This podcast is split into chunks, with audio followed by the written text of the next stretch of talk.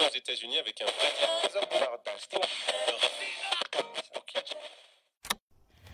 Hello，各位听众朋友们，大家好，欢迎收听《临时生活》，我是拉芳。我是阿拉。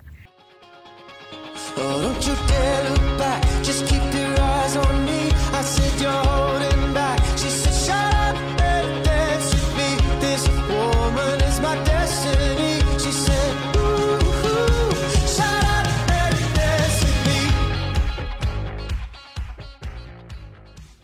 大家好，本期我们邀请到了返场的嘉宾小郭医生。嗯，现在疫情放开了，各个城市的旅游业又开始重新欣欣向荣起来。这期我们请返场嘉宾小郭，主要是因为之前聊天，然后知道艾拉和小郭一起去过一个非常浪漫的省份，就是西藏。那你们当时是为啥选择一起去旅行呢？我收到了他的微信，问我想不想去西藏玩儿。对我其实也不太记得当时为什么找你，就好像是你比较有时间，而且我我觉得跟你一起玩很轻松，也特别好玩，所以就想跟你一起去旅行。没有了疫情的限制之后，大家出行的次数也变得越来越多。不知道大家最近有没有去过什么有趣的地方？出去玩的心蠢蠢欲动了。小郭，你最近有去旅行吗？有啊，我在去年就刚放开的时候，我那时候就在哈尔滨待了大概有小一个月的时间。好久啊！你是去那个冰雪大世界了吗？没有，去哈尔滨的时候，那时候我感觉应该是最冷的时候，每天大概都是零下二十度左右。我一出门取个外卖的功夫都能把我冻得不要不要的。然后我听说人家说冰雪大世界那时候不是疫情刚解开，我就去了一下那个中央大街。可能我不是一个爱玩的人吧，我就去体验一下那边的温度。这就是你在最冷的时候去东北的原因吗？不是，我去东北最大的原因可能就是因为我想吃一个 正宗的地三鲜，因为我比较喜欢吃东北菜，然后在东北菜里面我最喜欢吃的就是地三鲜。那你去西藏该不会为了吃牦牛火锅吧？哎，也差不多，就是没事儿干，没事儿干，想着能出去走一走就多走一走。所以你大部分的旅游动机都是没事儿干，想出去走一走。对我比较喜欢去一些没有去过的地方，就哪怕我是去那儿啥也不干，每天就待着，我觉得也挺有意思的。但是城市的话，其实我觉得是有一点千篇一律，所以要去自然风光的地方。对，嗯，城市也要看什么城市。如果是一些城市化成熟一点城市，比如说什么杭州、南京这些地方的话，我觉得可能就是去一下它的特色小街就行。但是我感觉像哈尔滨这种，我下一个想去的地方是延吉，啊，很可惜我没有顺路去延吉。我看人家好多博主去，感觉好像玩的还不错的样子。你是不是要去吃冷面？对，还 有他那个泡菜锅还是什么，感觉还蛮不错的。嗯，我有点羡慕小郭，可能他还没有遭受社会的毒打，因为我们一般出去旅行，首先请假特别难请，其次就是实在是受不了现在的生活状态，然后才想出去走一走。那我就是想走就走。没什么一个月旅游的机会。但是小郭，当你找到工作之后，开始工作之后，可能你就会非常羡慕你现在的生活。这儿我有一个小的旅游 tips 给大家，就是比如说我们去杭州或者一些城市化已经比较高的地方，可以去它的周边的乡呀、村呀之类的地方。就比如说我们在北京，那可以去北京周边的一些村啊、镇。一方面是自然风光比较美，另一方面就是它也能给你比较新奇的体验。因为确实在城市中，大家要不然点外卖，要不然叫滴滴都特别方便，没有什么新奇感。但是在比较自然的地方，你可能会看到一些不一样的风景。这样的话，旅行就会给你一些不一样的印象。但是这些地方会不会交通不太方便？对我之前有去杭州的卢鸟镇，无论你去哪儿，基本上如果你没有车的话，算是寸步难行。有一个比较好的地方就是我们当时去卢鸟山徒步，它其实步行要一个多小时，但是打车只需要十分钟左右。没有滴滴愿意接我们的单，基本上也很少有滴滴在那儿，所以我们就步行到那儿，我们徒步徒步完之后又步行回酒店。好远。对，平时的娱乐就是在村里转一转，就是走到最远的地方，基本上全都是靠你的体力，然后再走回来。好的，那我们就说回西藏，关于西藏，经常在社交媒体上看见有人说，假如你一生只能旅游一次，那你一定要把这个机会留给西藏。感觉很多人都有一种去西藏的执念，比如我的妈妈。你们最初决定要去西藏，除了闲着没事儿，有没有什么其他的其他的理由？西藏这个地方，讲道理，如在我没有去之前，我的印象也就是大家说的什么去西藏朝圣啊、净化心灵什么。但是从我现在这个角度去过一次之后，我感觉我哪天会再去一次西藏的话，我可能是因为那边的风景。也不是什么过于高洁的理由，可能就是想再次体验一下那边的景色吧，应该是。我觉得大家把西藏过于神圣化，一方面可能是因为他们的宗教色彩，另一方面可能是他们的自然风景比较美，而且很多地方它是人烟稀少、比较险峻的一个地方，就更加让大家觉得可能有一层滤镜吧。我当时去也是确实有一点，就是刚刚失去了一个关系特别好的朋友，所以很伤心，就想去忘记这个人，也不是忘记吧，可能让自己不那么难过，所以就选择说去一个远一点的地方看一看比较美的风景，就选择了去西藏。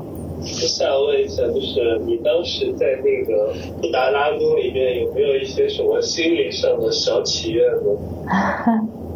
我觉得不仅是布达拉宫，就是整个旅程中，其实我那种阴郁的心情一直都在。然后我如果看到特别美的地方，我就特别想分享给他。我心里就想的是，其实不管你在哪儿，不管你做什么，都没有办法阻止你思念那个人。但是，当你看到大家好像都抱着心事来这个地方，企图放下一些什么，或者说企图找到一些什么新的东西的时候，你就觉得好像也没有很多事情不可以逾越。在布达拉宫的时候，我记得它那个宗教气氛特别的肃穆。我是带着非常非常敬畏的心情进去的，没没有，当然并没有立刻什么净化我的心灵之类的，但我确实很尊敬大家对宗教的一种信仰，包括花那么长时间去建造这样一个地方，或者说维持他们的信仰。其实关于布达拉宫，大家也有说剥削民众呀，去建立这样一个地方。不过你在途中确实可以看到，大家是跪着拜着，对朝圣的人，他们会非常虔成的来做这样一件事情。我觉得还是挺厉害的吧。如果他们自己觉得心安，那就是一件很好的事情。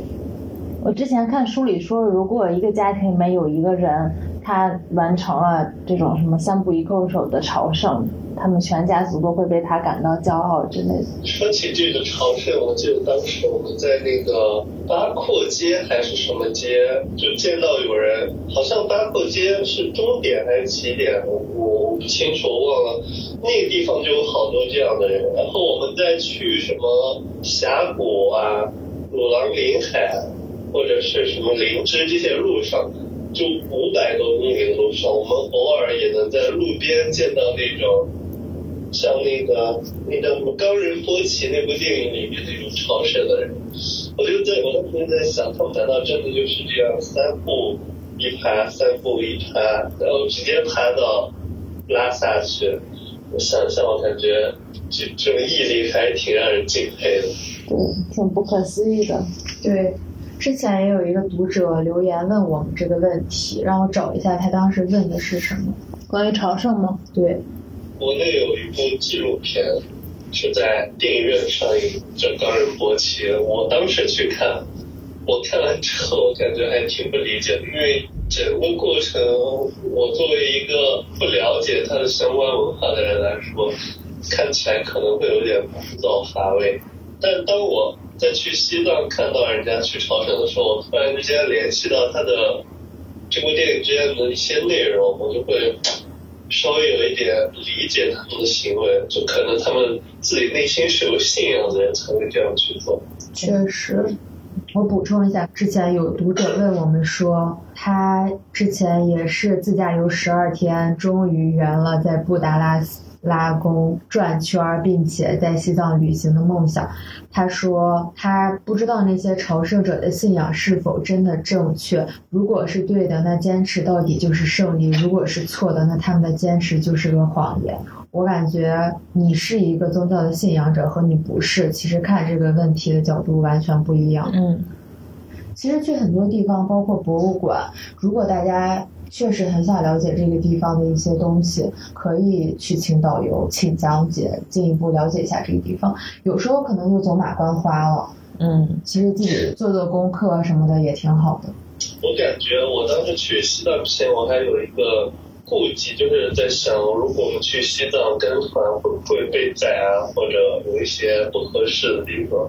但全程下来，我感觉我们当时跟那个当地的团其实还是不错的。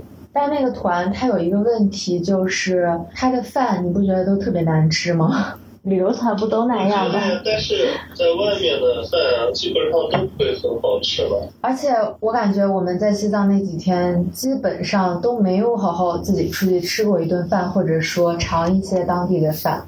嗯，我们有去吃那个小肥羊火锅，我们那天早上到，然后下午高反，下午高反难受的一批，然后那是你，难受完，你一点感觉都没有，可能多多少少有一点，但是没你那么难受。辗转反侧，哼哼唧唧的，难受的不行。当我难受完之后，就说一定要吃顿爽，然后我就去吃小肥羊了。我觉得大家真的很搞笑，包括我自己也是。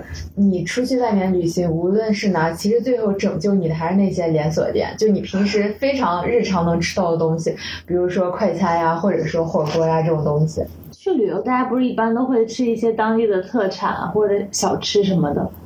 我去西藏旅游，我才知道他们那儿居然吃那个川菜比较多。我一直以为西藏这边会有它自己独特的一些什么菜系。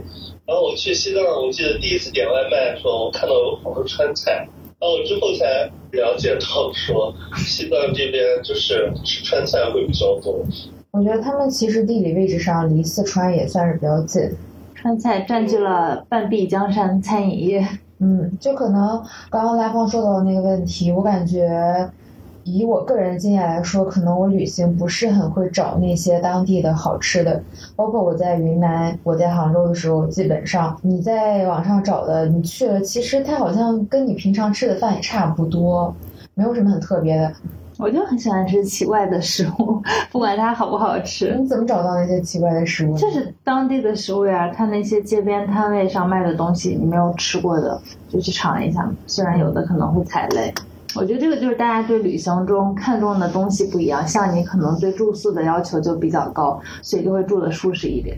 然后我之前可能也会选择甚至青旅或者胶囊旅馆，但是就会多体验体验一些当地的食物呀、玩儿的地方呀之类。确实，我感觉我现在旅行都是运动和旅行相结合，就一定会去徒步或者住一个有健身房的酒店，或者去游泳什么的。为什么要折磨自己？那你去西藏的时候，去西藏的时候完全没有办法做运动，首先是高原反应，对，其次就是你去的那些地方都前不着村后不着店，它都是非常原始的一些高山呀、湖泊呀。基本上，首先它没有厕所，然后就是你整天的行程大部分都在车上，根本就没有说有时间你去一个什么地方做做别的活动。到西藏，我看见有很多人说什么不要马上洗澡，会身体不适，甚至就是打掉。你们的体验是？我的高原反应没有那么严重，所以我当时去了，觉得一切东西都很新奇。但是因为小郭他的高原反应比较严重，就他没有办法跟我一起出去溜达一会儿。我我们应该是在酒店歇了一会儿之后，就决定出去找饭吃。就是我觉得洗澡这个事情，可能如果你确实身体比较弱，或者你的高原反应比较严重，那你可能还是需要休息一下。但一般情况下没有任何问题。就像我们去医院，可能一般医生会给我们建议你早睡早起，多做运动，什么饮食健康，比如说多吃蔬菜和水果。但没有人会告诉你说不要洗澡。就是之前。疫情刚发生的时候，然后大家就在网上传不要洗澡，谁谁谁洗澡怎怎么着，嗯，那个病情加重了，或者甚至去世了，怎么着？其实我是觉得这这些还挺牵强是吧的。对，医生来给我们科普一下。医生也不太懂为什么不要洗澡。当时好像确实好久没有洗澡。是吗？对啊，就是当时他他就他有这个说法嘛，我当时不敢去洗澡，我我虽然不知道为什么，但是我还是遵守着大家的 叮嘱。为了保命。我们当时住的那个酒店，它好像热水不太好，而且是冬天去的西藏，它整个天寒地冻，特别干燥。你每天不收拾一下，你又没有办法出门，但是你要一洗的话，就挺痛苦的，就又干又冷那种感觉。那身体不太好的人是不是不能去西藏玩呀？应该可以吧？嗯，也不行，就是你记不记得当时穿羽绒服的那个姐姐，哦，她就对是一路上都在吸氧，我感觉她都没玩好。对，我听说他好像来了西藏这几天，其实他挺顽强的，但是他一直在吸氧，要不然就是在呕吐、晕车之类的。他基本上到景点好像也不下去。好惨！对，但是他还是就一直跟着走完了全程，也不知道他欣赏到了哪些美景。他 后面他后面好像就没跟，后面不是还有去那个珠峰的几天吗？嗯，咱也没去，我对呀也没去，对呀、我们为啥提前结束了旅程？因为因为实在受不了。对我感觉真的是待着感觉挺煎熬的。对，真的是，真的身是体。不适的煎熬。这对他就有点挑战你的极限。我觉得可能现在我的自己的抗压能力比较强一点儿，可能如果在冬天再去的话，应该会好一点儿。我就觉得你熬下来了，其实也没什么。就一方面它的风景很宜人，但另一方面你在路上很折磨，然后你的住宿很折磨，你的吃饭也很折磨。没有体验一下夕阳吗？没有，它整个就是气候是又干又冷，就觉得你的皮肤要裂开了，而且每天虽然在拼命的跟大家抢那个团饭，但是也吃不到多少东西，就还是确实有点煎熬。而且那个吸氧，我们当时去西藏的时候买了两罐还是三罐那个氧气瓶，一瓶都没有用上。然后后来离开西藏的时候，又给大家都退回去，哦，还可以退了吗退啊！可以退。其实我觉得西藏旅行也没有那么危险吧，应该大部分人都还是可以去的。但后来我有了解到说，去西藏最好的季节不是冬季，说是什么到那个桃花开的季节。当然不是冬季了。哦 就是三四月份，可能西藏林芝它的桃花会开，到时候会有特别多的人去那儿拍桃花。如果大家感兴趣，也可以在那个时间去。不过灵芝这个地方，我觉得我个人感觉是要比拉萨好待一点。就是你觉得它的城市建设稍微好一点吗？对，嗯，而且你记不记得我当时去灵芝，晚上我还去了灵芝的酒吧，怎么样？啥体验？没有没有什么很好玩的，我就就去喝了两杯，然后听听歌，我就走了。你的旅游 flag 是不是打卡遍各个城市的酒吧？呃，我有这个想法，我也不可能喝，我就是哪怕我去那儿坐着，我点一杯鸡尾酒，我在那儿坐着，我觉得也挺舒服的。看着别人在那儿发疯是吧？对，就在他旁边待着，静静的看着他，我就感觉挺挺不错的。就像看电视剧一样。一定程度上可以这么理解了。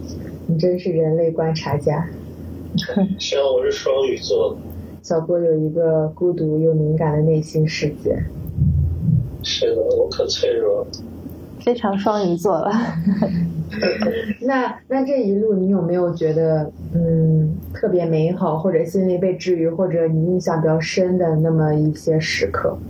嗯，我印象最深的还是我们去的第一个景点，就是从拉萨出发之后去第一个景点叫巴松措，我不知道你记不记得？不记得 啊，你不记得？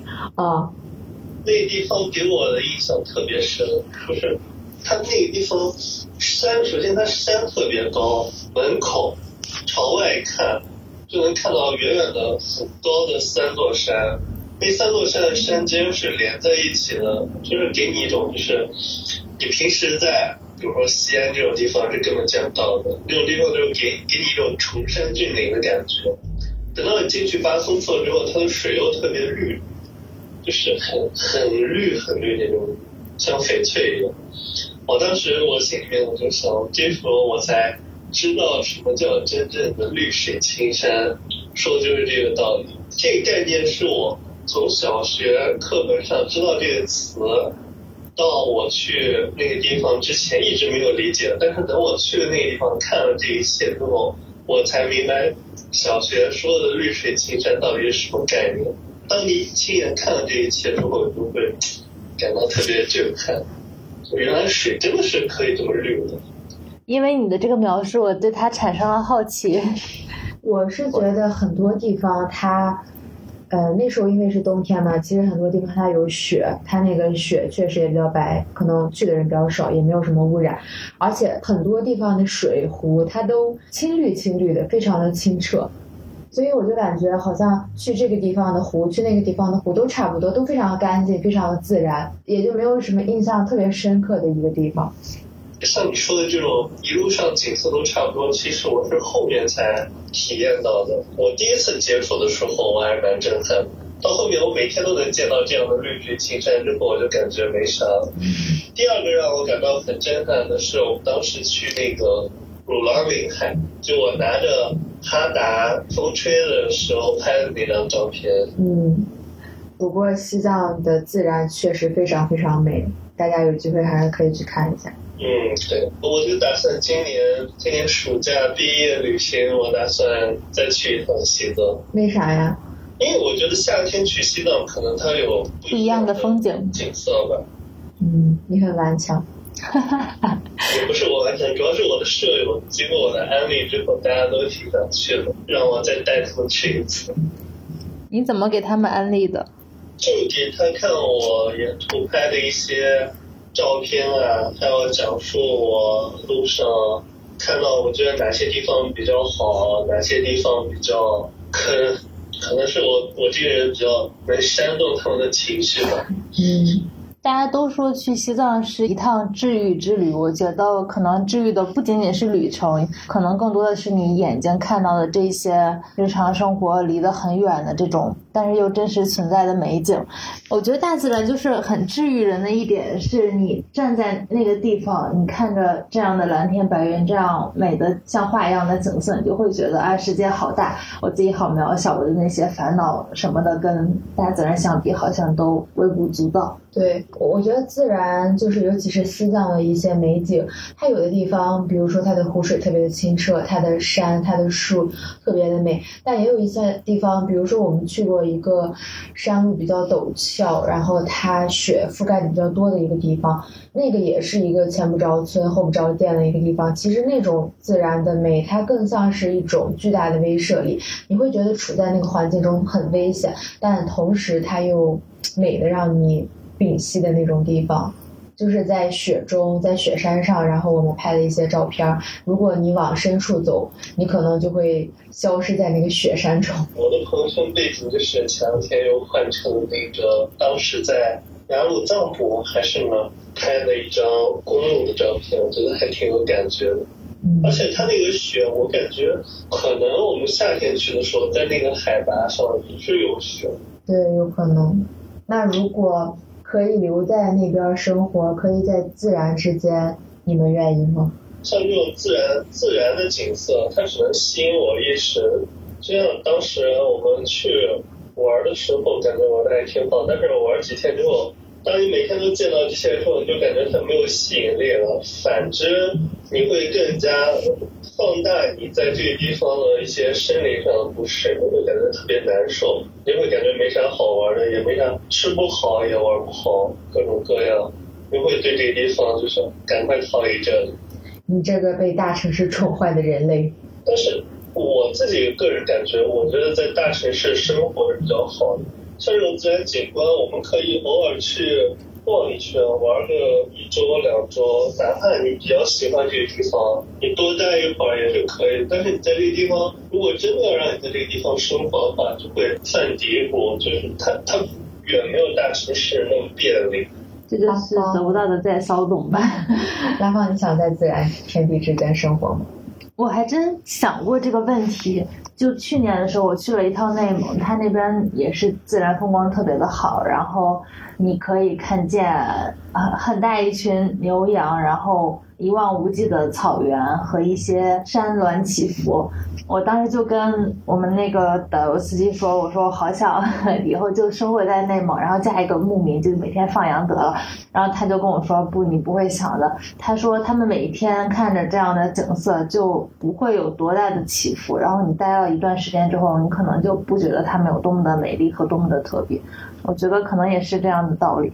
嗯，你当时在内蒙的时候，你有见到那种风一吹，草上、草原上的草就一浪一浪的那种景色吗？风吹草低见牛羊吗。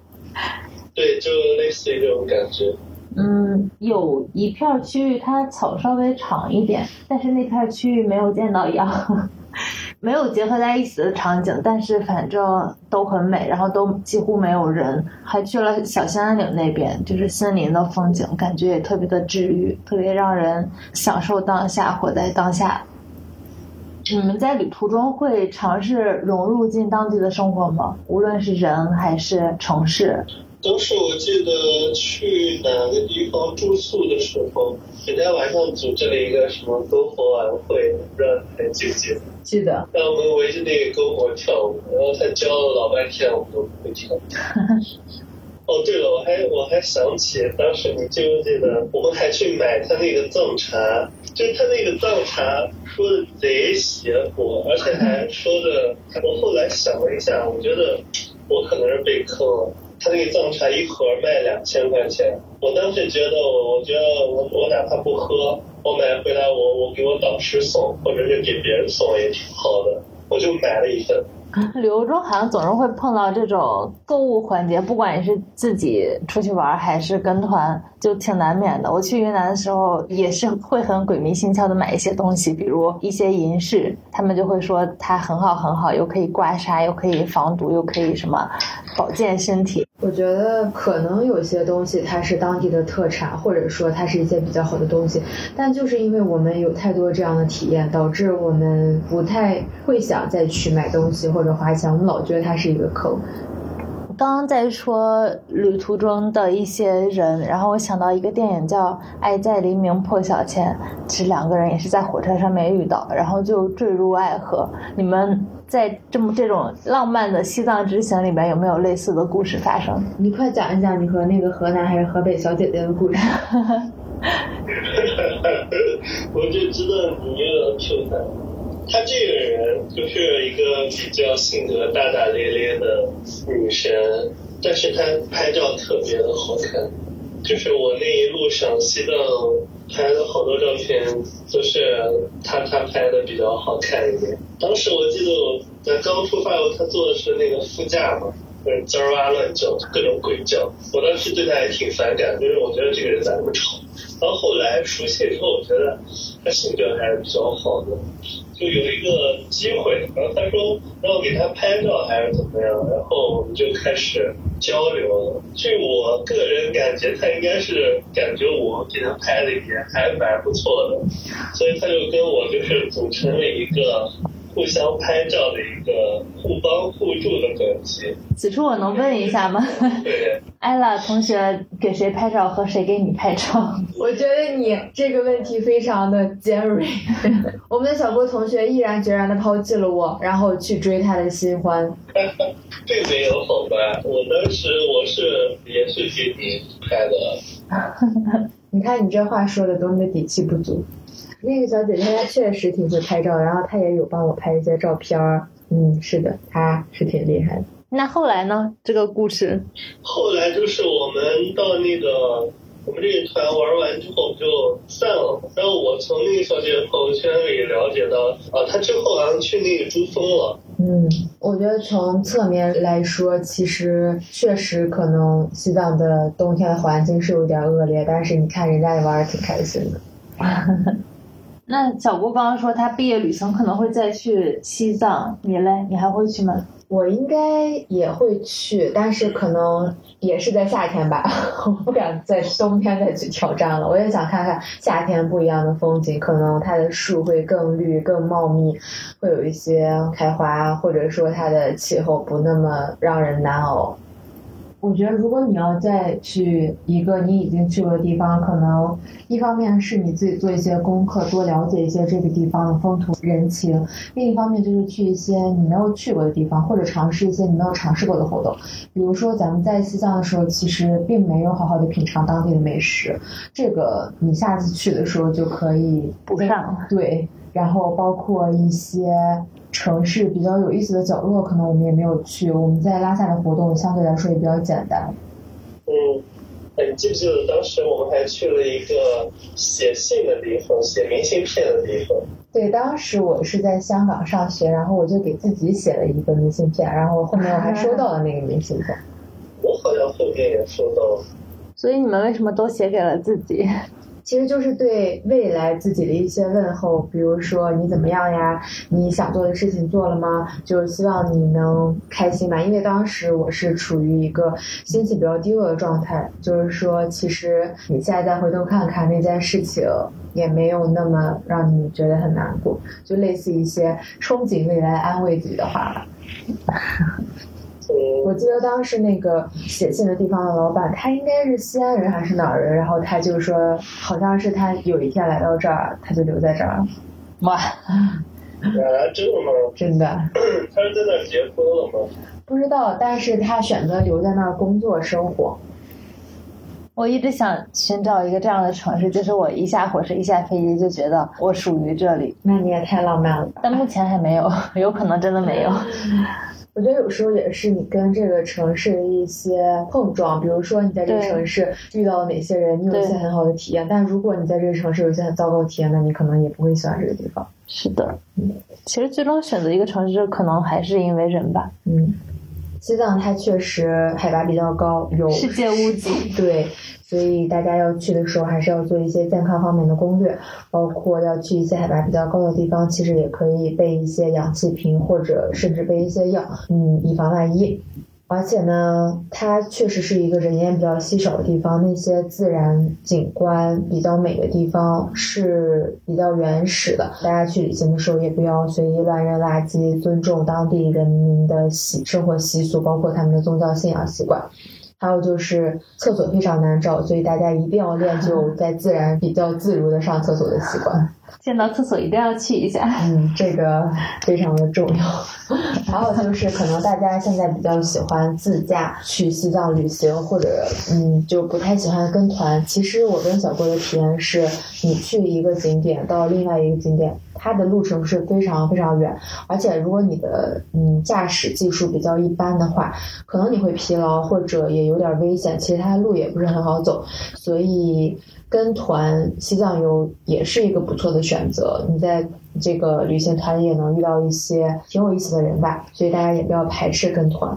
说到这个，现在还有一种比较舒适的旅游方式，是你到当地之后不报团，然后去无论是从小红书还是其他旅游团的平台上面找到一个当地的司机，就是你租一个司机租一辆车，他带着你们去玩，这种也比较省力。嗯，确实，还有一种方式就是，比如说你有一个七天的行程，但是可能有一两天你需要去某一个景点，或者做一些某一项的运动，参加某一些的活动，这个时候你也可以去跟团，就是短期的跟一两天的团，比如说大家都要去这个山徒步呀之类的，这样也会比较方便一点，也比较安全吧。是的，那就祝大家今年去很多的地方旅行。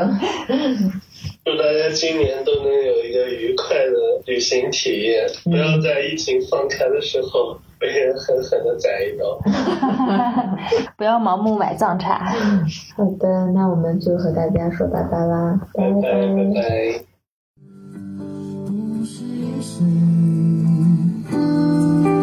清早眉间带雨声，